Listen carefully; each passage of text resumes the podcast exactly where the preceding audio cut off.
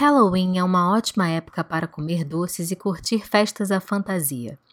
Mas mesmo para quem não quer furar a dieta e se empanturrar de doces, e também não quer ser aquele a se aglomerar no meio de uma pandemia, essas pessoas podem aproveitar o dia 31 de outubro de um jeito bem legal, com uma tradicional maratona de filmes de terror.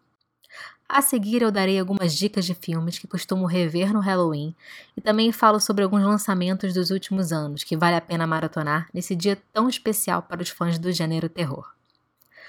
O episódio começa depois da intro.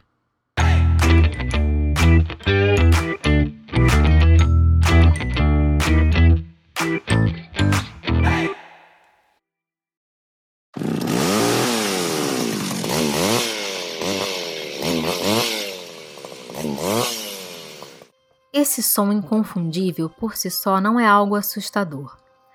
Porém, hoje em dia, esse não é apenas o barulho de um maquinário em funcionamento.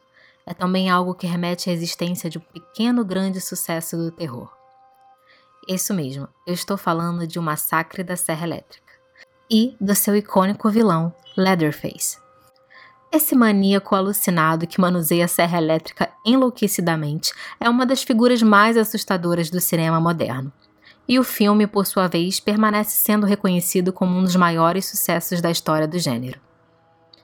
A obra levou o diretor Tobe Hooper ao estrelato, e assim como Halloween de John Carpenter, é considerado o pai do subgênero slasher. Que resumindo para quem não sabe, slasher é um tipo de filme de terror onde há muitas mortes, muito sangue e o vilão é geralmente um serial killer que mata suas vítimas, na sua maioria mulheres, com objetos cortantes, facas, machados, e até uma serra elétrica, como é o caso aqui. O massacre da Serra Elétrica conta a história de um grupo de amigos em direção a uma antiga casa localizada em uma fazenda isolada.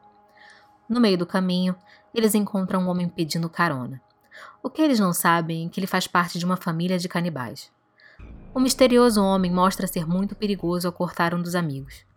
Ele é expulso do carro, mas a partir desse momento é entendido que eles estão marcados pelo maníaco como suas próximas vítimas.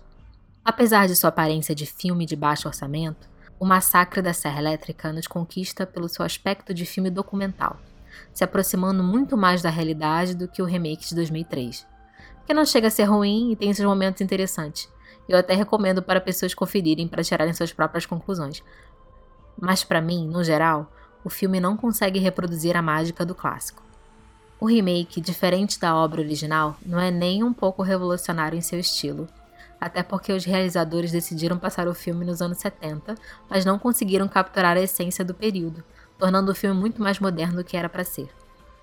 E apesar do filme ter sido realizado em 2003, uma época em que todas as barreiras sobre o que é possível se mostrar no cinema em matéria de horror e sangue já foram quebradas, o que é exibido parece ser algo muito inofensivo, com muito sangue, mas pouca atmosfera.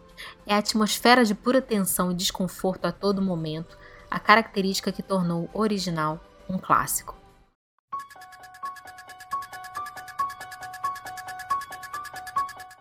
Minha segunda dica é talvez o meu clássico favorito de terror. Eu sempre fico entre esse filme e A Hora do Pesadelo, mas na maioria das vezes eu sempre acabo escolhendo Halloween. A história é bem conhecida, até para quem nunca viu o filme.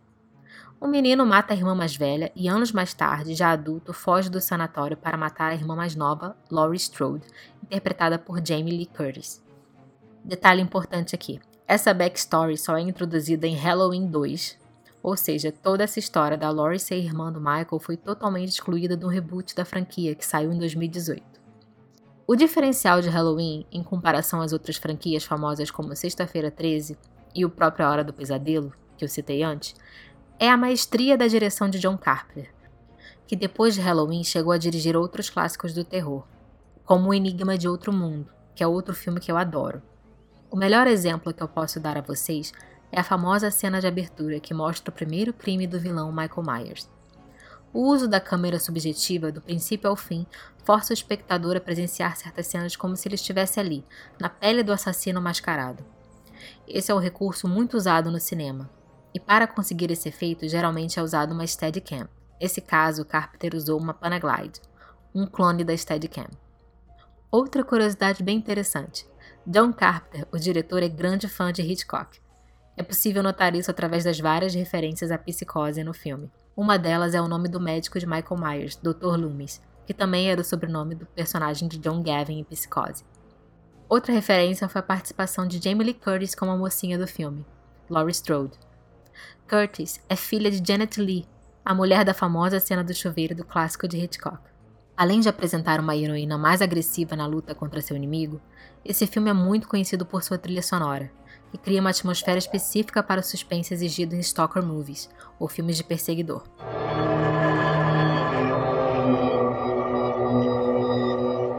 No espaço, ninguém pode ouvir você gritar. Esse é o famoso slogan de Alien, o oitavo passageiro. Outro clássico da minha lista, também uma experiência cinematográfica imperdível. Esse filme difere dos outros pois abrange dois gêneros cinematográficos: o terror e a ficção científica.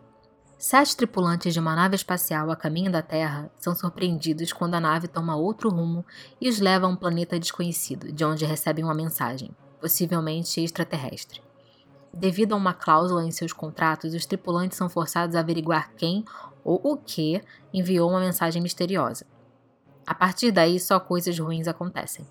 Apenas uma das tripulantes, Ripley, interpretada por Sigourney Weaver, parece saber exatamente o que está fazendo e como salvar a todos, se mostrando mais capaz que seu próprio líder. Uma das características mais marcantes de Alien é a inversão de papéis em relação ao estereótipo da mulher em filmes que se passam no espaço. Geralmente, quando há um papel feminino nesse tipo de gênero, a personagem é vista apenas como um rostinho bonito que depende da ajuda de um homem mais forte e mais inteligente para sair de alguma enrascada. Muitas das heroínas modernas devem muito à personagem de Weaver. As protagonistas de Pânico e até do remake de Massacre da Serra Elétrica e de praticamente todos os filmes de ação foram moldados a partir de Ripley. Curiosidade para cinéfilos de plantão: Ripley era na verdade um homem no script original. A decisão de transformá-lo em uma mulher e escolher uma atriz desconhecida foi uma grande aposta que vingou nas bilheterias. Até agora eu só falei de clássicos americanos. Agora vou mudar um pouco de cenário, indo para a Ásia, na Coreia do Sul, para falar de um filme recente que eu vi e gostei muito, que cai muito bem para essa época, porque consegue inovar no subgênero de filme de vampiro.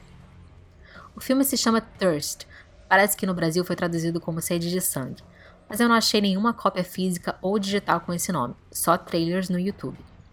Eu assisti procurando por Thirst mesmo, que quer dizer simplesmente sede. A história começa com um padre muito caridoso que vai para a África se oferecer como cobaia para os testes de uma vacina contra uma doença altamente contagiosa e letal. Só que aparentemente a vacina não dá muito certo e ele desenvolve umas pústulas horríveis e começa a vomitar sangue e chega a ficar em estado crítico no hospital, onde resolvem fazer uma transfusão de sangue para tentar salvá-lo.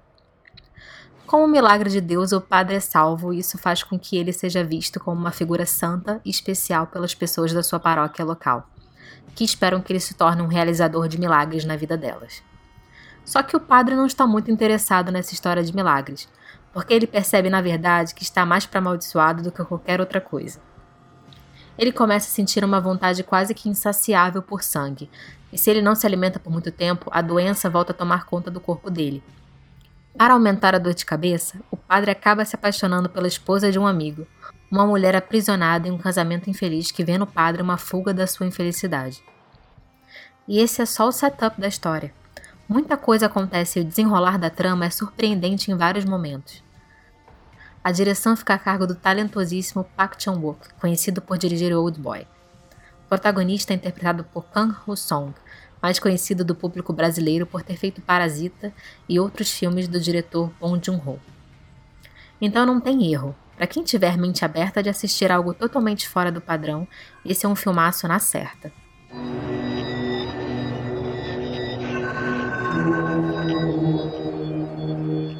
Se você estiver afim de limpar um pouco o paladar, falando metaforicamente, é claro, eu aconselho a vocês a incluir uma comédia na sua maratona de Halloween. Mas como incluir uma comédia sem estragar o clima de terror? Essa é fácil. Saindo da Coreia do Sul e indo para o Japão, eu apresento a vocês One Cut of the Dead. Não achei tradução oficial no Brasil, infelizmente. Mas essa é uma das joias que vale a pena procurar. Eu adoro filmes que não são o que aparentam ser à primeira vista. E essa é uma ótima maneira de descrever One Cut of the Dead, sem entregar muitos segredos que tornam esse filme tão legal. A história realmente é muito original e consegue entregar algo novo no gênero de zumbi apocalipse, mas de uma maneira bem inesperada. É realmente um desses filmes que você tem que ver para entender, e se eu der muitos detalhes, isso poderia estragar a experiência de assistir ao filme pela primeira vez. Assim como o sexto sentido, que quando você sabe o twist, o filme perde um pouco a graça. Então, quanto menos você souber, melhor. Mas eu posso adiantar que o filme tem uma pegada de comédia, assim como outro sucesso do gênero zumbi, Todo Mundo Quase Morto, que é mais conhecido por fãs, até por ser um filme britânico e por isso mais acessível. Mas One Cut of the Dead vale cada segundo de esforço gasto para achar o filme. Eu assisti esse filme pela primeira vez esse ano, num dia que eu estava me sentindo bem mal, com uma crise de ansiedade por causa da pandemia, e olha, meu humor mudou 100% para melhor depois de assistir ao filme. E as pessoas que viram por causa da minha recomendação também tiveram a mesma experiência. Então é uma indicação que eu dou com a total confiança de que pelo menos algumas risadas vocês vão dar. Isso no pior dos casos. No melhor dos casos, vocês vão se apaixonar pela história e pelo elenco como eu me apaixonei. Fechando a minha lista, próximo filme que eu quero recomendar a vocês é outro clássico dos anos 80, chamado Um Lobisomem Americano em Londres, que por incrível que pareça, muita gente ainda não assistiu. O filme foi o ganhador do primeiro Oscar de melhor maquiagem da história. Tudo por causa do incrível trabalho do especialista em efeitos especiais Rick Baker. O filme é dirigido por John Landis, também um velho conhecido do gênero, e cujo trabalho mais famoso talvez seja o clipe Thriller do cantor Michael Jackson. Esse filme, na verdade, precede o clipe, que foi lançado em 1983, e o filme saiu em 81.